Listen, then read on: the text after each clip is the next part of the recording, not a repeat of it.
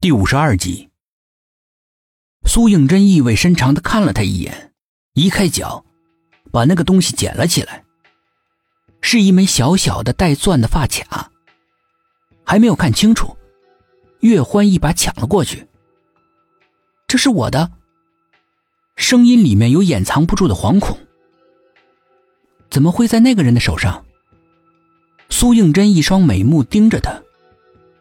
岳欢把头偏到一边，避开他凛冽的目光。是我送给他的，他是我的前男朋友，我现在想跟他分手。为什么？岳欢先是一阵沉默，接着突然间冲他怒吼了起来：“这是我的私事，你无权过问。”可是那声怒吼很显然是为了压抑心中的惶恐。他向后退了几步，转身跑掉了。事情绝对不是像他说的那么简单。苏应真回过神来，猛地发现，一直跟在他身后的许琴不见了。顿时惊出了一身冷汗，一边给薛品涵打电话，一边举目四望，视野里面一个人影也没有。虽然说这个点学生们都在上课，但是也不至于荒凉至此。绿化做的这么好的学校，居然听不到鸟叫、虫鸣，就像这里从来都没有出现过有生命的东西。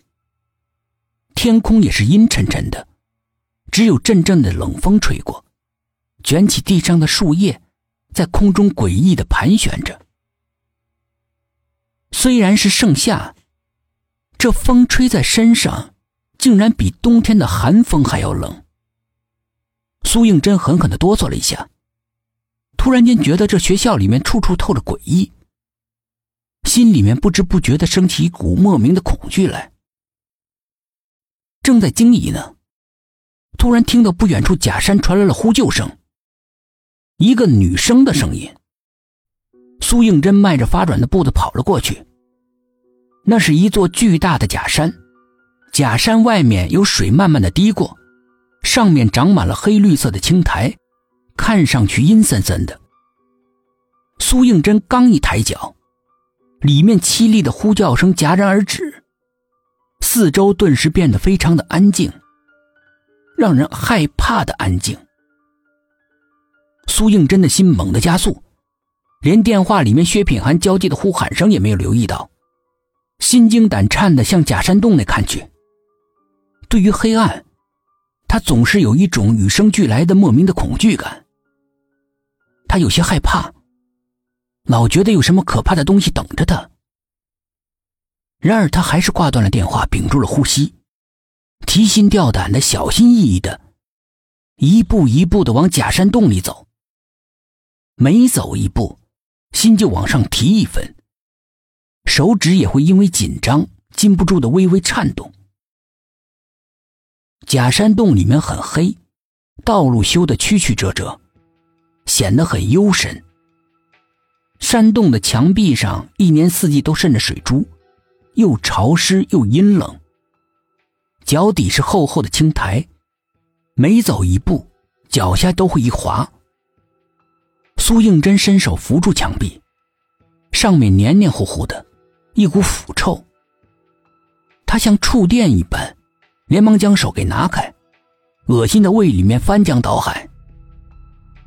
走着走着，觉得越来越不对劲。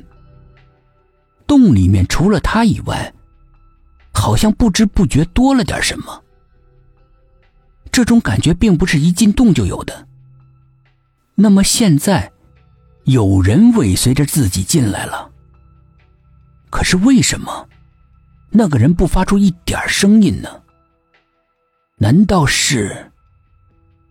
苏应真慌忙将身一闪，躲进了一条石缝里，身子触碰到了一个柔软的东西，似乎还有点温度，心咯噔一沉，已经预料到什么了，惊恐万状的缓缓的、缓缓的转过头，一双美目骤然放大，气血上涌。正如他猜想的那样，许琴的脸几乎跟他鼻尖贴着鼻尖站在身后，一张惨白惨白的脸在幽暗的光线下恍如鬼魅。他安安静静的站在石缝里，一动也不动，一双茫茫然的眼睛大睁着，整个人已经没有了一丝生命的气息。